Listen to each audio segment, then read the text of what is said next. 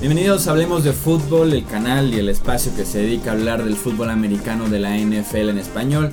Yo soy Jesús Sánchez y es un placer darles la bienvenida al episodio 111. Seguimos en este camino previo al draft 2018 de la NFL, enfocándonos en esta ocasión en la posición de defensive end, que probablemente veremos unos 3, 4 nombres en la primera ronda, así que vale mucho la pena platicar de cuáles podrían ser los jugadores que vemos entre las primeras 32 selecciones.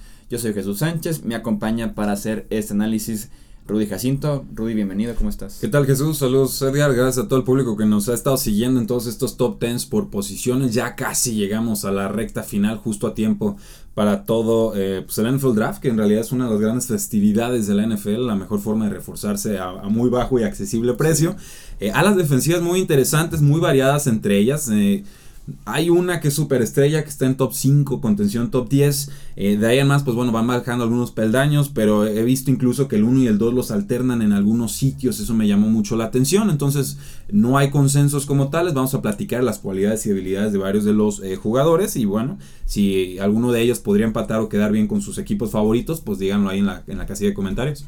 Sí, así es. Tenemos muchos nombres por platicar que seguramente quedarán bien en muchos equipos. Edgar Gallardo está en los controles operativos. Sergio, ¿cómo estás? Muy bien, listos para esta última ya fase de, de análisis del draft y que se viene después ya el draft. Va a estar va a estar interesante. Sí, ya, ya ya empieza la cuenta regresiva. Con sus cachuchas chistosas raras. ¿qué, qué opinan de las cachuchas ¿eh? sí a mí también me gustaron. si no las han visto las pueden ver en el Twitter de hablemos de fútbol. Sí, sí búsquenlas no sé hay unos slogans que están así de échenle más ganas Sí, es, a mí me gustó el concepto, pero en unas ocasiones no estuvo bien aplicado. Por ejemplo, ese de los Saints, que le pusieron Big Easy en lugar del Judat. o sea, pues, exacto. Ponle Judat, ¿no? O sea. Así, sí, Brown, 016 o como, no, no, no. No sé, hay, hay unas que quedan a deber. Pero. Sí, pero el concepto como tal estuvo interesante. Está está dijeron, quitamos el color rush, metan las cachuchas o cómo.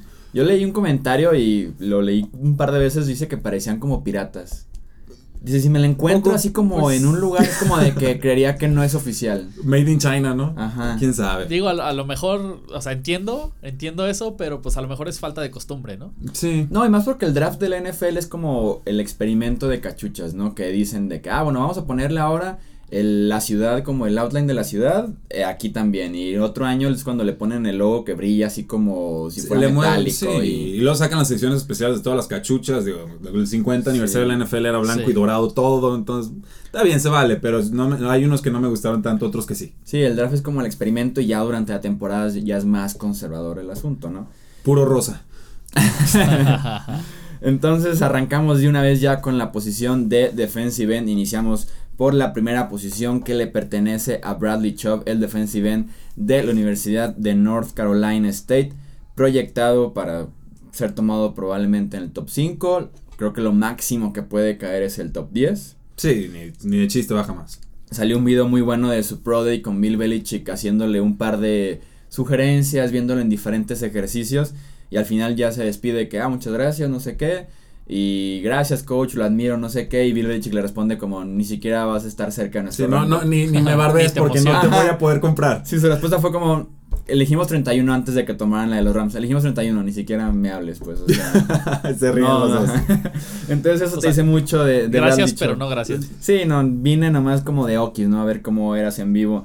Eh, 6'5, 270 libras, luce como el defensive en prototipo. Creo que no tiene desperdicio físicamente en definición de músculo, en, la masa como tal del jugador, sin desperdicio, de verdad es el defensive end prototipo. Además de que no solo su talento lo puedes ver en el juego, lo puedes ver también en las estadísticas, que eso es a veces importante que pueda ir de la par la, la, proyección que tengas con un jugador con las estadísticas. Tuvo 20 capturas en las últimas dos temporadas, excelente fuerza y base para establecer el extremo de la línea por tierra y también empujar al ofensivo que tenga enfrente eh, en el juego aéreo cuando tengan que llegarle eh, al coreback. Lo vimos un poco con la comparación natural de quién era mejor si Miles Garrett o Bradley Chubb, que Miles Garrett fue la primera selección global del draft anterior.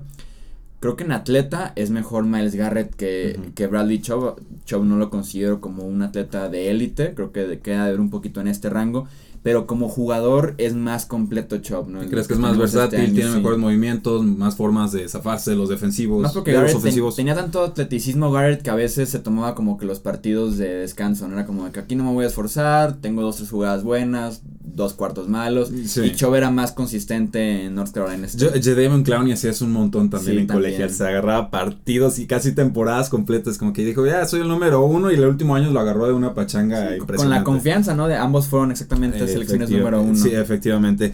Bradley Chubb, North Carolina State, 6'4, 269 libras, excelentes, 40 yardas en el Scouting Combine, un top 10 seguros. Yo tendría, yo casi me atrevería a decir top 5, pero insisto, si se da coreback, coreback, coreback, eh, fuera todos los pronósticos y, creo que cada vez es más probable que suceda algo así.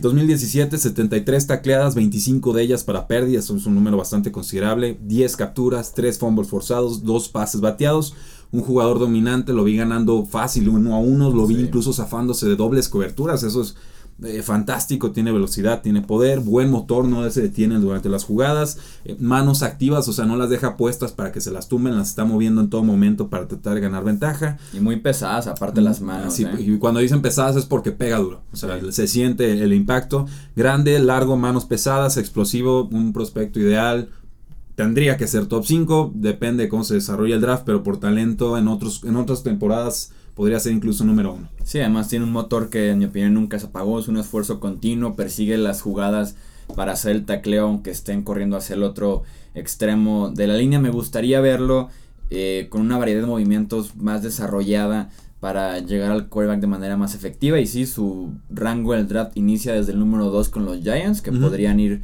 eh, por el, pasado de David Gettleman, el GM de los Giants, sin Jason Pierre-Paul, podrían apostarle por Bradley Chubb. Y probablemente lo máximo que podría caer es hasta el 6 con los Colts. Eh, salvo que los Colts vuelvan a bajar de posición, entonces ahí ya te vuelve a cambiar el, pronóstico. Pero sí, eh, top 6 máximo. O sea, en verdad no, no es un prospecto que se puedan dar el lujo de dejar caer a lo loco. Pasamos entonces a la segunda posición que le pertenece a Harold Landry, este defensive end y entramos un poquito más al tema de defensive end, diagonal, outside linebacker de Boston College. Creo que tiene el mejor arranque de todo el draft de la NFL. O sea, los primeros pasos que da, la aceleración y la explosión que demuestra cuando inicia la jugada es de élite. Como les decía, es lo mejor que tiene eh, probablemente este draft de la NFL. Tiene la combinación extraña de ir corriendo a máxima velocidad cuando recién inicia la jugada y no perder velocidad cuando se está como bajando un poquito para darle la vuelta al tackle ofensivo. No desacelera. Sí, no, y que le sea difícil al tackle ofensivo bloquearlo alrededor de la esquina también es de élite este, este rasgo alrededor de Harold Landry. El problema es que ahorita eh, eso es su movimiento único que tiene prácticamente. Esa es la gran debilidad. Su repertorio es que consiste en correr alrededor del offensive tackle, no tiene la variedad de movimientos que lo ayuden a ganar duelos. No, nada, no hace bull rush, no es velocista, sí. Es, muy eh, monótono en su forma de atacar y creo que eso obviamente la NFL pues lo tendrá que resolver o lo van a resolver a él muy fácil.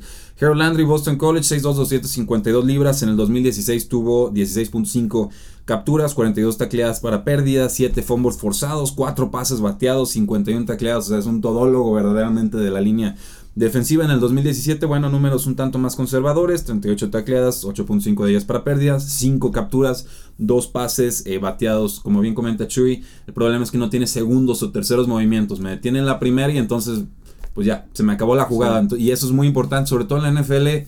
No se no lo he visto comentado ni siquiera en medios españoles, yo porque escucho algunos eh, scoutings en inglés, los, scouters, pero eh, el, que un defensivo tenga su tercer movimiento es vital para que pueda trascender en la NFL. O sea, intento una cosa, no me sale al instante y estoy haciendo la segunda, me la contrarrestan. Y si tienes ese tercer movimiento instintivo, ganas. O sea, verdaderamente eres un jugador que puede trascender y es muy difícil adquirir ese tercer movimiento instintivo. Entonces, eh, no sé si lo pueda desarrollar, ese es mi pendiente, porque a veces no le vemos ni el segundo. Sí. Eh, problemas a veces para contener el juego terrestre. Tuvo varias lesiones en el 2017, por eso también bajaron sus prestaciones. Ha mostrado un nivel de élite como pass rusher, o sea, todo el potencial, el material, el atleticismo, los números, ahí están. Eh, falta ver dónde, dónde termina, qué clase de equipo lo desarrolla. Tiene flexibilidad y velocidad. Entonces, ahí están las herramientas, pero es mucho más proyecto que un Bradley Chop. Sí, Landry también en Boston College retrocedió en cobertura, lo vimos de pie, lo cual ayuda a esa transición si lo quieres como defensive end o lo quieres de pie como un outside linebacker. Tiene buenos movimientos como para estar en campo abierto retrocediendo si así se requiere. Y sí, Landry ha venido a menos, como bien decías, en 2016 tuvo 16.5 capturas de coreback y todos decían si se declara debe ser el pick número 1 o debe ser top 5. Se queda y su producción baja a 5 capturas, entonces queda de ver una temporada en la que se esperaba muchísimo de Landry, en la que era considerado incluso uno de los mejores defensivos de toda la nación. Aún así queda todavía proyectado en la primera ronda, probablemente su rango debe estar a partir del 12-13 hasta el 20-23 eh, como el rango para ser tomado en el draft, comparado con Big Beasley, que también era muy parecido a Landry, que es un pass rusher fino, que en tráfico no funcionan tan bien cuando están uno a uno con el tackle, con mucho espacio, cuando ya pueden aprovechar de sus movimientos y de su aceleración al inicio de la jugada. Pasamos a la tercera posición con Marcus Davenport, este defensive end de la Universidad de Texas San Antonio. Probablemente uno de los proyectos grandes que tiene este draft porque no tuvo los reflectores por venir de una universidad eh, pequeña, pero en habilidad atlética y físico, pues podríamos hablar de un defensive end impresionante, por lo menos en este sentido del, de la habilidad y el físico que presenta Davenport, me parece un superatleta. En la preparatoria jugó fútbol americano, baloncesto y pista, estatura de 6'6 y 260 libras, pero se mueve con mucha fluidez. El problema es que hay que desarrollarlo en técnica porque no podríamos esperar mucho de entrenadores de la Universidad de Texas San Antonio, al final de. Efectivamente, Davenport, Universidad de Texas San Antonio, 6'6, 264 libras, 55 tacleadas en el 2017, 17.5 de ellas para eh, pérdida, 8.5 sacks, 4 pases bateados, 3 fumbles forzados, 51 presiones, estuvo, estuvo en todos lados el muchacho. Y cuando vean el punto 5 en sacks, que a veces preguntan, bueno, ¿y por qué punto 5? Es porque lo capturaron junto con otro compañero y, y se reparten la captura. Si caen 3 o 4 jugadores sobre el quarterback al mismo tiempo, a todos les dan el punto 5, aunque las matemáticas no, no, no den del todo. Eh, Davenport, un jugador largo, un jugador fuerte, un jugador físico, muy bueno en el juego terrestre, o sea, lo tienes que sacar la vuelta. Fue invitado al Senior Bowl, que ya es una muestra de que los equipos de NFL estaban interesados en él, aunque viene de una conferencia bastante más limitada como es la FBS, que está fuera de la Power 5, de las divisiones más importantes. Es un proyecto, eh, y por momentos creo que se vio superado en el Senior Bowl por jugadores superestrellas, pero eh, pues bueno, ya el simple hecho de verlo ahí ya representa una ventaja eh, para efectos del draft. Le falta versatilidad al presionar al coreback. Volvemos a esta idea de que si no tienes un arsenal de movimientos, te van a descifrar muy rápido en la NFL. Casi todas sus presiones son o voy y choco contra el defensivo por fuerza, el bull rush, como toro, o por velocidad, por tratando de sacarte la vuelta. O sea, no hay técnica, no hay movimiento de natación, no hay este trucos, o sea, no, sé, un par de clases de karate a ver qué podemos aprender, pero eh, otro de estos prospectos, aún más este proyecto, digamos, que, que a un Landry por el simple hecho de la competencia a la que se enfrentó. Sí, así es, debe desarrollar muy buenos movimientos y ser trabajado en técnica porque en habilidad se mueve bien, cierra espacios rápidos con el coreback, se mueve lateralmente para eh, cubrir carriles en el juego por tierra, entonces tiene todo físicamente, falta ver el desarrollo. Eh, también está proyectado para ser tomado en la ronda 1, probablemente en el mismo rango de Harold Landry. Se parece mucho a Daniel Hunter, que se desarrolló como un buen pass rusher con los Minnesota Vikings, pero que al inicio de su carrera, cuando salió del SU, también ganaba mucho o fuerza velocidad, pero no tenía los movimientos que poco a poco ha ido desarrollando con los Vikings. En la cuarta posición está Rashim Green, el defensive end de la Universidad de USC. Valor porque jugó como defensive end y defensive tackle en USC. Tuvo éxito en ambas eh, posiciones, explosivo y rápido en el inicio de la jugada, sobre todo cuando está jugando en el interior porque puede aprovecharse de la falta de movimientos laterales y de agilidad de guardias eh, y centros. Y hago mención de esto porque aunque lo tenemos como defensive end y fue la posición principal que jugó en USC, por su falta de velocidad y flexibilidad para darle la vuelta eh, a la esquina en la línea ofensiva, para darle la vuelta al offensive tackle, me parece que, que podríamos verlo mejor jugando por dentro y que no se vea tan expuesto que no es un gran atleta y que le falta mucho movimiento en el caso de Green. Pero entonces el gran problema sería que le falta peso, porque yo lo encontré registrado en 6'4 y 275 libras, que no, que hemos visto a, a linieros defensivos, a no tackles que penetran en este rango, pero más pegados a las 300 libras. Aquí estamos hablando de que hay un diferencial de unas 25 todavía por adquirir. Sí, le pueden correr con facilidad cuando les bloqueas por el centro. Y, si estamos hablando de que lo que le falta es velocidad o agilidad, pues bueno, entonces eh, quizás por un lado le falta fuerza o flexibilidad y por el centro quizás le falta, no, perdón, por el centro le podría faltar fuerza y por el lado, por las esquinas le podría faltar eh, velocidad o agilidad. Entonces creo que puede quedar ahí en una zona de limbo como en soft packages, en tratar de entrar en terceras oportunidades. No sé, esa parte a mí me causa algo de ruido porque entonces se vuelve muy difícil predecir el rol de, del jugador. Es veloz, en el 2017 tuvo 43 tacleadas, 12.5 para pérdida, 10 capturas, un fumble forzado, cuatro pasos bateados, otro de estos jugadores que nunca le pierden de vista eh, los ojos al balón, es instintivo, no pierde de vista el balón y pues pueda, puede, podemos proyectarlo como una transformación o cambio de posición, pero entonces ¿cuál es su valor de draft? Porque si tienes que estar especulando con qué, cómo, dónde lo voy a poder utilizar y no te encaja bien en, en tu esquema, pues yo creo que ya ahí ya estás hablando de entrada de una segunda ronda para abajo. Sí, es a partir de la segunda ronda con un equipo que ya tenga un plan eh, para poder trabajar con Rashan Green. Para, para cerrar este top 5 tenemos a Sam Howard, el defensive end de la Universidad de Ohio State. Que a mí me encanta esta descripción y la he utilizado anteriormente en el draft.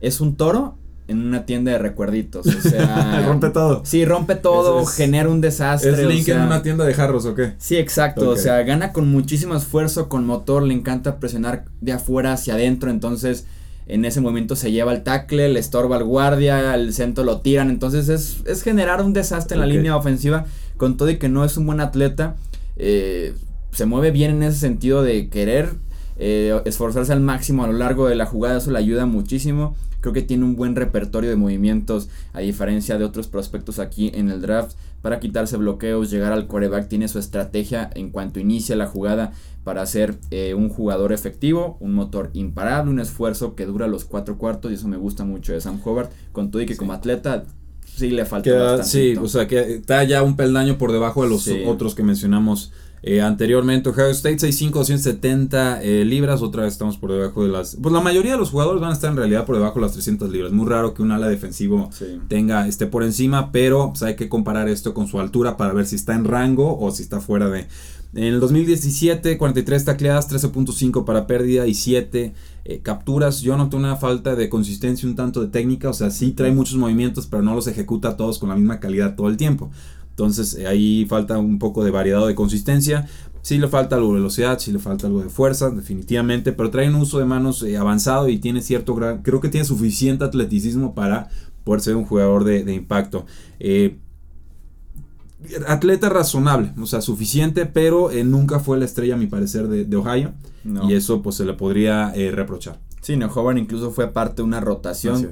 Estaba obviamente al final de Joey Bosa, estaba Hobart, está el hermano de Bosa y está justamente el jugador que tenemos ahora en la sexta posición, que es Taekwon Lewis, también de Ohio State, que también es defensive end y estuvo por ahí parte de esta buena rotación que tenía Ohio State en la línea defensiva y también con los linebackers que vamos a hablar en otros eh, episodios. Pasamos, creo yo, a un defensive end que es fuerte, que tiene una base gruesa para poder sostener el extremo de la línea, hombros anchos, piernas gruesas, pero que le falta todavía como pass rusher. Con todo y que su producción estuvo ahí con 23 capturas en las últimas tres temporadas. Creo que en, de momento no es un buen eh, pass rusher porque no arranca fuerte las jugadas no le puede dar la vuelta al offensive tackle. Empezamos ya a ver un poco más de especialistas, se podría decir, eh, en la posición con Taekwondo Lewis. Sí, yo aquí ya creo que podemos estar hablando incluso de un suplente situacional. Eh, y ronda 3 ya partida. Sí, o, hasta 4 quizás, o sea, ya son jugadores más de rol. 6'2", 276 libras, jugador de Ohio State. En el 2017, 20 tacleadas, 7 capturas. Eh, dos pasos bateados, dos fumbles forzados. Eh, mitad de esas tacleadas, 9.5 fueron para pérdida. Eh, ¿Qué significa para pérdida? Que fue atrás de la línea de golpeo. O sea, que se anticipó a la jugada y logró castigar en yardas a, la ofensiva. como decías, bueno, en rotación con Sam Hubbard y Nick Bosa, y me atrevo a decir que pues, era el, quizás el de menos impacto que todos ellos. No mucha movilidad, tuvo un buen Senior Bowl, fue usado como defensive tackle o nose tackle, de forma bastante exitosa, aunque tendría también que subir de peso. puede presionar desde cualquier parte de la línea, o sea, tiene esa versatilidad aunque pues no es un mago de capturas de doble dígitos definitivamente. Logró seis presiones en el juego del Senior Bowl a destacar, pero sí, yo ya creo que aquí ya bajamos un peldaño. Sí, tenemos en, un caso similar eh, en la séptima posición a Dashawn Hunt, el eh, defensive end de la Universidad de Alabama. Creo que tiene el tamaño ideal para la posición con 6'4, 280 libras, largo, bien proporcionado eh, como jugador puede sostener el punto de ataque en la línea de golpeo, incluso eh, cambiar de carril rápidamente para poder llegarle al, al, corredor. El problema es que no fue nada productivo en Alabama y eso es extraño por parte de un jugador eh, defensivo que por lo menos tenga credenciales de cuarta o tercera ronda en adelante. Tuvo dos capturas, tres capturas, dos y tres capturas en cuatro años en Alabama. También como pass rusher le falta muchísimo y creo que tendremos un caso eh, similar al de, el de Rasham Green que tendrían que aumentar peso y creo que pasar a jugar adentro en la NFL. Me gustaría más verlo en ese sentido. Sí, y pues trae la altura, Dios, y el peso no está tan alejado como para pensar que pueda ser un obstáculo. Eh, Deshaun Hand, Alabama 6'3, 282 libras, fue el recluta número uno de la nación saliendo de la preparatoria, jamás cumplió con esas altísimas expectativas. En 2017, 27 eh, tacleadas, 3 capturas, se lastimó durante el Senior Bowl, creo que está teniendo una actuación eh, correcta, si lo que leí fue, fue afirmativo. Eh, tiene atleticismo, tiene agilidad, tiene fuerza, sólido cuidando su bando, o sea, no se le escapan en juego terrestre problemas presionando al coreback. en realidad nunca fue un jugador de impacto en ese sentido. No dobla también las rodillas, le falta algo de movilidad, de agilidad para escaparse de los defensivos. Entonces volvemos a esta idea de que ya son jugadores casi de, día 3. Tenemos a Duke Ejiofor en la octava posición de la Universidad de Wake Forest. Manos violentas y fuertes para evitar los bloqueos. Me gusta de ello. Me imaginé las manos chocando entre ellas todo el tiempo. Me gusta de, de ello el hecho de que presiona con cierta inteligencia para esconder sus debilidades, para aprovecharse de, del esquema, de las fortalezas que, pueda tener ese efectivo justamente presionando al quarterback, principalmente cuando va hacia el centro de la línea eh, ofensiva, porque como atleta también está limitado en ese, en ese sentido, está por debajo del promedio, no tiene tan buena flexibilidad de caderas o fluidez de movimiento para hacer eh, movimientos en campo abierto, para hacer tacleadas también en campo abierto, entonces tenemos un pass rusher limitado, pero que por lo menos es inteligente y, aprovecha lo que hace bien.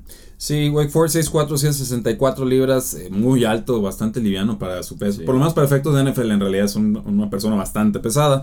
2017, 43 tacleadas, 16.5 para pérdidas, 6.5 capturas, 2 fumbles forzados, un pase bateado. Tiene tamaño, tiene agilidad, es un jugador obviamente largo, inconsistente, poco flexible y tuvo por ahí una rotura de rodeto labro, lo que le llaman el torn labrum, que él no lo dejó participar en el Scouting Combine tercer día. También con ella estamos hablando justamente de la cuarta ronda, eh, como bien dices, para el tercer día. En la novena posición tenemos un jugador sumamente interesante que creo que puede por ahí ser de... puede ser la llave para tener éxito o, fracaso. Sí, sí, podríamos estar hablando de un jugador así. Tenemos a Arden Key, el defensive end o outside linebacker de la Universidad de LSU. Normalmente después del draft, porque no tenemos nada mejor que hacer los periodistas, al día siguiente ya sale de que el mock draft 2019, ¿no? o sea, de que un año antes y apenas acabó el draft hace 5 horas y ya está el siguiente mock Si no leo los del 2018, quieren que lea 264 días antes del el siguiente. Y Arden Key salía sí o sí en el top 5 de todos los mock drafts, porque cerró el 2016 como uno de los mejores pass rushers de la nación. Sí solo para desaparecer y alejarse del equipo. O sea, literalmente fue de Carden Keys se acaba de alejar del equipo y no está disponible ahorita en el roster como tal de los Tigers de LSU. Se fue varios meses, llega ya muy cerca la temporada supuestamente comprometido para jugar fútbol americano, pero llega en sobrepeso. Pasó de tener 12 capturas a tener solamente 4 este año. Pero si nos fijamos solamente en la habilidad, tiene la combinación de rapidez, flexibilidad para llegar al quarterback de una manera natural, porque así se lo permite eh, su cuerpo, tiene explosión, tiene velocidad para cerrar hacia el quarterback, tiene un repertorio decente de movimientos de pass rush, entonces, ¿qué hacer con Arden Key? Aquí es un caso que tienes que investigar bien porque te podrá servir muy bien como un pass rusher situacional, de que es tercera oportunidad, es cuarta, vas para el campo, pero investigar bien por qué se fue, si sigue queriendo jugar fútbol americano, qué problema trae fuera del campo, ¿no? Qué, qué tema. Arden Key LSU, una escuela que siempre se ha distinguido por su excelente eh, defensiva y juego terrestre. Todavía no encuentro un quarterback desde hace como 50 años, pero no pasa nada. Desde ya Marcus Russell. Sí, bueno, no entremos, no, no entremos en detalles, como decía hace 50 años que no lo encuentran. Eh, reportes dicen que es un apasionado del fútbol americano. O sea, creo que por lo menos de lo que yo alcancé a leer o percibir, esa es la percepción que al jugador sí le gusta jugar fútbol americano, más allá de sus notables problemas extracancha, porque sí fue comparado con Randy Gregory, el jugador de los Vaqueros de Dallas, que se la vive más suspendido que realmente eh, jugando. Muy rápido, es muy flexible. 2016, 56 tacleadas, 14.5 de ellas para pérdida, 12 sacks, o sea, 3 fumbles forzados, 3 pases bateados. Estuvo en todo. Como decía Chuy, bueno, bajó a 4 capturas y un fumble forzado en el 2017. Tuvo un gran juego contra eh, Alabama, eso es digno de destacar, una de las universidades más difíciles contra las que se puede jugar. No lo pudieron parar en ese partido potencial de estrella. O sea, sí tiene potencial de estrella, sí tiene el talento, sí tiene las herramientas, ya demostró producción. Para mí es más importante que un jugador en algún momento de su carrera colegial haya mostrado ese nivel eh, a que lo demuestre en su última temporada. Esa fue una lección que a mí me quedó clarísima con el receptor Juju Smith Schuster, que yo lo devalué porque en su último año sufrió, porque perdió su quarterback, y sin embargo en el 2016 había tenido, bueno, que fue 2015, una actuación es bastante superlativa y lo veía como con potencial superestrella. Entonces, si tengo que decir entre una temporada más reciente mala o una anterior muy buena, yo personalmente prefiero irme con la muy buena porque demuestra que, ya tiene ese potencial o que en algún momento lo mostró. Sabe presionar al mariscal de campo a ver quién se arriesga, porque aquí sí se ha volado y si no me creen, ahorita vean lo que está pasando con los San Francisco 49ers. Que, se, la, se, la, jugaron en primera ronda el, el, año pasado y pues ya le están pagando. Sí, su especialidad es justamente llegar al coreback.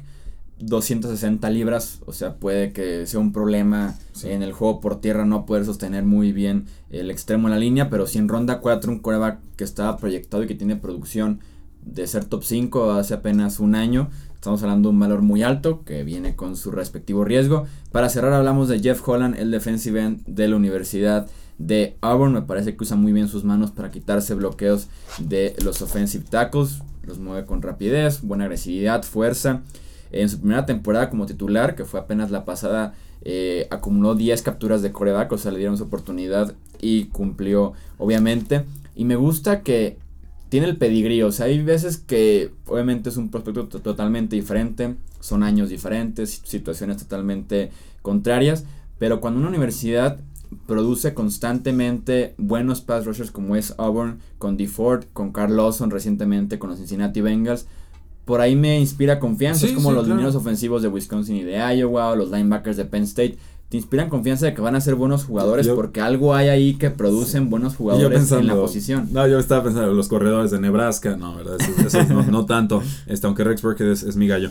Eh, Jeff Holland, Auburn, 6'2", 249 libras, tiene velocidad, atlético, sabe llegar al quarterback, tuvo 45 tacleadas, 13 para pérdida en el 2017, 10 capturas, 4 fumbles forzados, un pase pateado, otro de estos todólogos que aparecen en casi todas las jugadas.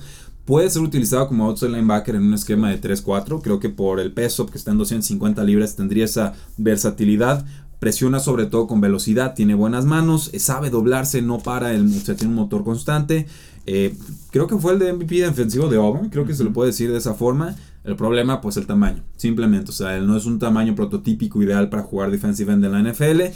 Pero si lo que estás buscando es un playmaker, pues creo que Jeff Holland puede llegar a hacerlo por un precio bastante, bastante descontado. Sí, es bajito de estatura, bajito de peso pero que tiene producción, o sea, físicamente no es dominante ni es un buen atleta, pero con la producción y con su experiencia te puede ayudar. Quiero soltar dos nombres así al ruedo, así como los, los, las menciones honorables o deshonorables, no sé. Ogbonia o Coronco, Oklahoma, outside, outside linebacker, también, bueno, defensive se vuelve muy versátil el, posicionamiento. Le falta estatura, mide 6'1, 142 eh, libras, pero es ágil, es flexible, se dobla, tiene un arsenal de movimientos bastante variado, sabe detener el juego terrestre, 21 capturas en su carrera, es el número 2 de linebackers y el número 7 general en la historia de los Sooners, creo que se nos pasó ponerlo en la lista, no sé, pero quiero soltar el nombre ahí porque lo van a escuchar. Y también el caso de Josh Sweat de Florida State, 6'5", 250 libras, veloz, largo, tiene apalancamientos, sabe agachar, pega duro, explosivo, sabe usar sus manos. Una lesión de rodilla fuertísima en su último año de preparatoria, con ligamentos y dislocación de rodilla, casi se la amputan. Obviamente, pues, esto es algo que te vas a cargar el resto de tu carrera, pero en 2017, 56 tacleadas y 12.5 para pérdida. Otro de estos jugadores de rol que pueden subir y producir más de lo que realmente cuestan en el draft. Ahí están entonces los principales nombres que podemos escuchar en el draft del NFL para la posición de defensive end. Edgar, muchas gracias por estar en los controles operativos. Rudy, muchísimas gracias por estar aquí en el análisis. Recuerden que nos pueden seguir en Facebook como Hablemos de Fútbol, en Twitter como Hablemos Foot. Suscribirse también en el canal de YouTube donde encuentran contenido diferente, además de este podcast en versión de video. Y contestamos todos los comentarios. Sí, así es. Así que comenten. Ahí se arma el, el debate muy interesante y pues prácticamente todos tenemos cuenta en YouTube. Así que dense una vuelta también eh, por esa plataforma. Yo soy Jesús Sánchez. Fue un placer platicar de los mejores defensive ends del draft 2018 la NFL. Y nos escuchamos para platicar de los linebackers. Hasta luego.